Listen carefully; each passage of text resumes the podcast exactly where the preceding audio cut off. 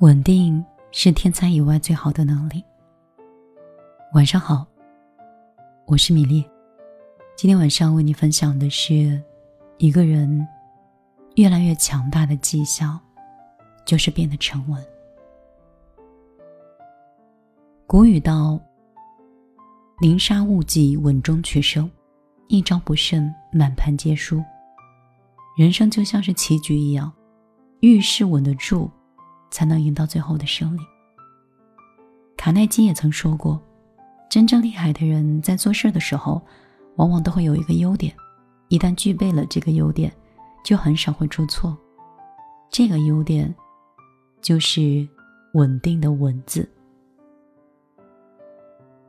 凡事稳得住，用一颗清醒的头脑，才能面对得了生活的纷纷扰扰。著名的产品人梁宁曾经说过：“情绪是一个人的底层操作的系统，驱动的一个人正是他的情绪，他底层的操作系统。遇事能够控制得住自己情绪，是一个顶级的实力。”资深的公关李国威曾经说过，他有一次在市场活动中，李国威是带着国内顶级的汽车媒体和记者到国外去参加车展。由于航班的延误，落地之后呢，媒体的工作人员都非常的疲倦，可团队呢还是要加紧去整理稿件。随行的记者因为语言障碍、交通困难，再加上倒时差，一时半会儿很难应付这个情况，甚至有记者在接到主编的催稿电话后，当场就急哭了。但是面对这种混乱又紧张的情况呢，作为主心骨的李国威，他并没有慌。而是当机立断地做出了四个决定：评估当天可用的备稿，还有可控的写稿时间。第二件事情，让记者全部回酒店休息。第三，他一个人参观了所有的展台。第四，他拿到了新闻中心稿件的资料。三个小时之后呢，他把记者全部都召集过来。凭借着自己的经验，将收集到的行业趋势一一讲出来，让记者们边听边记稿。就这样，一篇又一篇的车展的稿件迅速的出炉。哈佛大学曾经有一项研究，七十五年的时间里，研究人员追寻了七百二十四个人的生活，记录他们的工作、家庭以及健康的情况。后来研究发现。真正能帮助一个人成功的，不是金钱名望的积累，而是良好的情绪。人生就像是铜锁，情绪就像是钥匙。情绪稳定了，人生就开始变得顺畅。一个编导曾经问央视著名的制片人陈蒙：“他说，那谁谁谁都出国了，你都不让我出国，我也做过谁谁的片子呀。”那个片子我做的也挺好看的。陈蒙说了这样一番话，他说：“我衡量一个编导，不是要看你做最好的片子，而是看你做最差的片子的时候，你是什么样子的，那个，则代表了你的水平。最好的片子，没准儿是当时的状态蒙上了。你说你打一枪，砰，上了十环，蒙呗。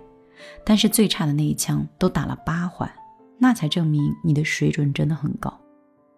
所以，偶尔做漂亮的事情不是真本事，经常做漂亮的事情才是硬功底。保持优秀，靠的是持续的学习力。作家陶妍妍认识一个九零后的理发师，技术一流，有很多回头客。这个理发师特别舍得投入。为了保护顾客的发质，他自己自费三千元买了一台很好的吹风机，还自费去深造自己。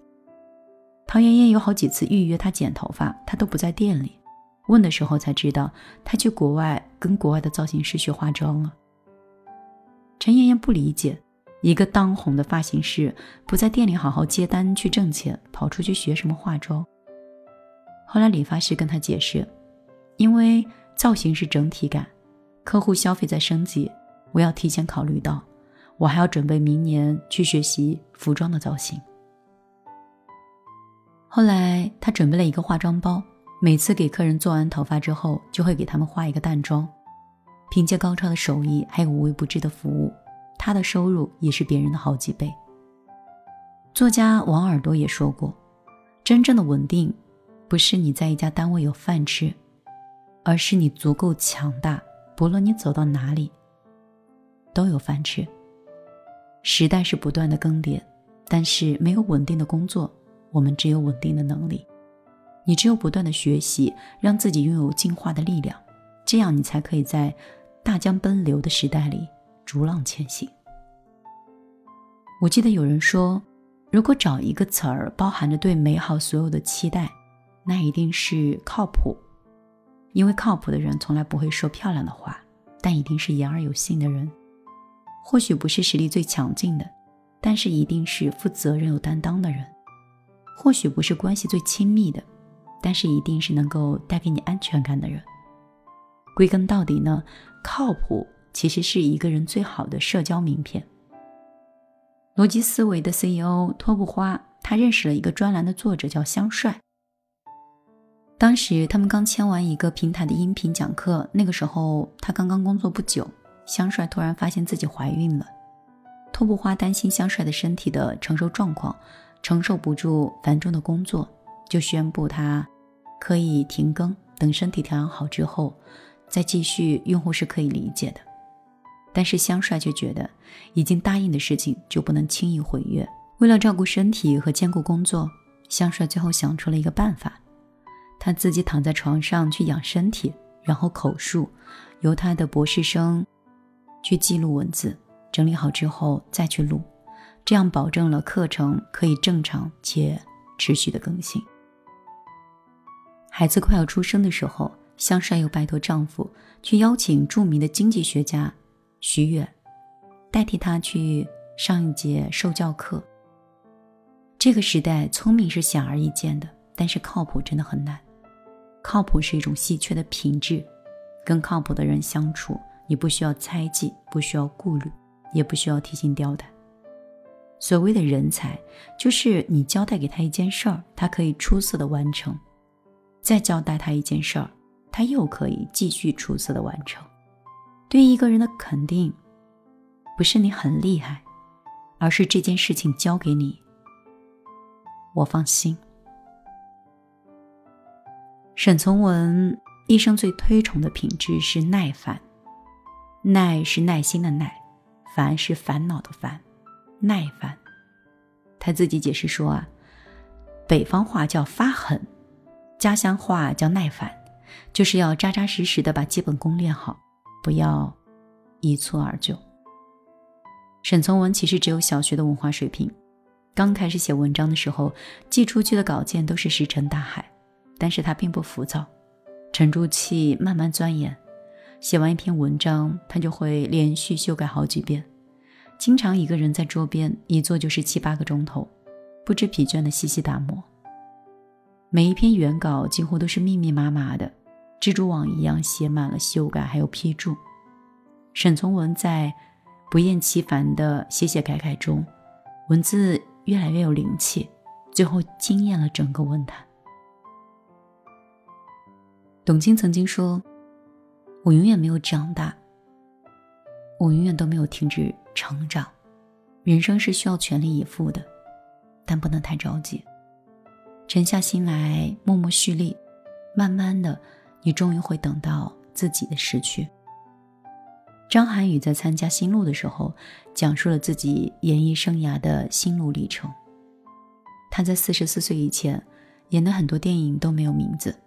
第一部电影演了一个朋友，第二部电影是大腕儿，在里面演了一个神经病，有一些台词。熬到天下无贼的时候，才正儿八经演了一个配角。一个卧底的警察，但是张涵予并不着急，他也不羡慕那些明星大腕儿。他知道每一位演员都有自己演绎的方式，没有什么可比性，也无法去相互替代。直到四十四岁的时候，他等到了《集结号》里面的一个角色叫谷子，从那儿一炮而火。张涵予坦言：“好多事儿，你得熬到一定的程度。”熬到那个火候。作家马德也说过：“你不要着急让生活给予你所有的答案，有时候你要拿出来耐心等一等。罗马不是一天建成的，事业更不是一朝一夕就成就的。守得住寂寞，耐得住寒暑，这样终可以见微光。最后再用李尚龙的那句话跟大家去分享：三十岁以后。最大的成熟标志就是稳，稳定是天才以外最好的能力。晚上好，我是米粒。我大概在两周之前就已经被催更节目，每天都在思考用什么样的方式去跟你们做分享。后来我发现，我做错了一件事儿。以前有些节目，包括我自己写的一些内容，确实也惊动了当时，所以我一直在想，怎么可以持续的能产出经验的内容，还有文章，或者多写一写你自己的感悟。有的时候有一些感悟我没有来得及写，或打电话讲给了朋友，或分享给了家人，但是没有做任何整理。所以我的这个习惯不是很好。其次，我明明可以更新节目，它也不用花费我太多的时间。我可以更新，但我希望更好，所以我没有在此刻出现。后来我发现，更好原来是一种希望。我们只有此刻很好，更好是一天又一天。一年又一年，沉淀很多年，沉淀到我每天的陪伴和每天的更新，让你们觉得其实我不是那个更好的米粒，但是你们也愿意包容，因为每一篇文章以及每一次的更新里，都有很多耐烦，也有很多问题。其实每次更新节目的时候，或分享一些。高赞的文章，都会对我自己本身有很大的感悟。我有时候不愿意看一些短篇的文章，不想听一些鸡汤的道理，很想看中篇或者是长篇小说。但是那些文章看完之后，我就会突然对生活有更深的理解。理解之后的时候，我突然就有点玻璃心，觉得人生很难，确实很累。我知道什么是豁达，我也懂得释然对自己的好处。在某个瞬间，我却又极端的想，要不然，我就应该像个傻子一样，不要看那么多书。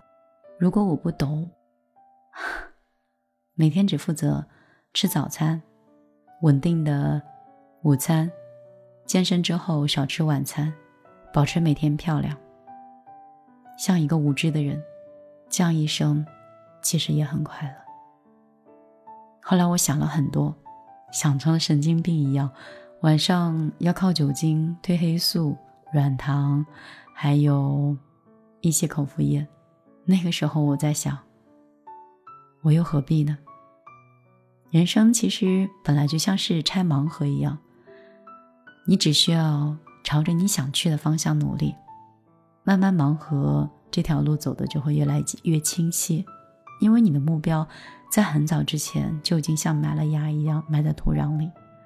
如果你埋的是一朵玫瑰花的种子，它必然长出来的不是茉莉花，你说对吗？所以，如果撒种子的时候你的目标就已经很清晰了，你当然知道你的花园里在每个季节会开出什么样的花。所以，盲目没有目标，然后没有计划。才会让你自己越来越迷茫。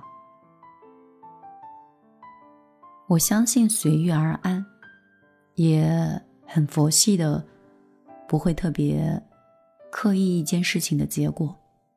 但是，我觉得有清晰的目标，并且在追寻目标的这个过程当中，我们可以行走的很慢，但是，它一定是朝前进步而走的。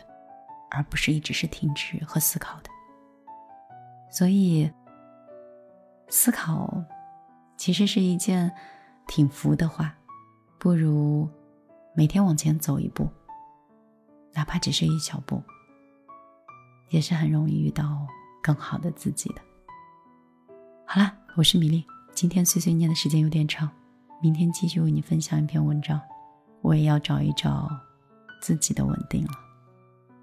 如果你想找到我的话，我的微信依然是。幺幺幺九六二三九五八，当然你也可以在公众账号里直接搜索“米粒姑娘”，米是大米的米，粒是茉莉花的粒，也可以在微博里找到我。好，今天就这样，晚安，好梦。